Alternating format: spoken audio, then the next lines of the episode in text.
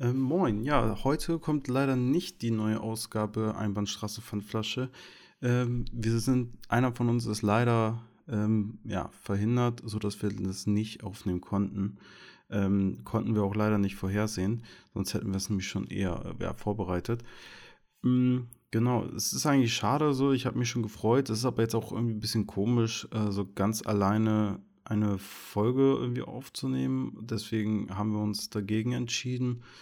Hm, ich hatte, ich hatte spannende Themen, äh, die wir miteinander besprechen wollten.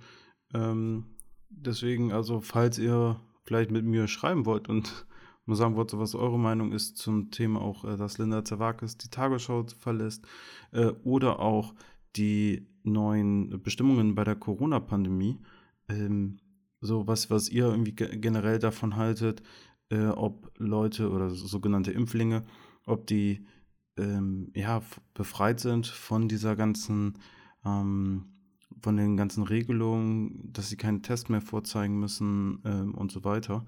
Das würde mich auf jeden Fall mal interessieren. Also wenn ihr da ja ein paar Infos zu habt, einfach rüber, einfach her damit. Äh, und ja, noch so, falls ihr jetzt sagt, oh, ich habe mich schon so gefreut, ähm, dann kann ich vielleicht nochmal die Empfehlung rausgeben ähm, von, von Timo Welken. Äh, fünf Fragen, sechs Antworten, der Podcast. Äh, ist, ein, ist ein sehr guter Podcast, habe ich mir jetzt schon ein paar Folgen von angehört. Ähm, deswegen einen alten Gast, den wir dann doch äh, immer noch gerne nochmal supporten. Äh, es hat uns Spaß gemacht. Ja, und äh, ich wünsche euch jetzt eigentlich noch einen schönen Start in die Woche.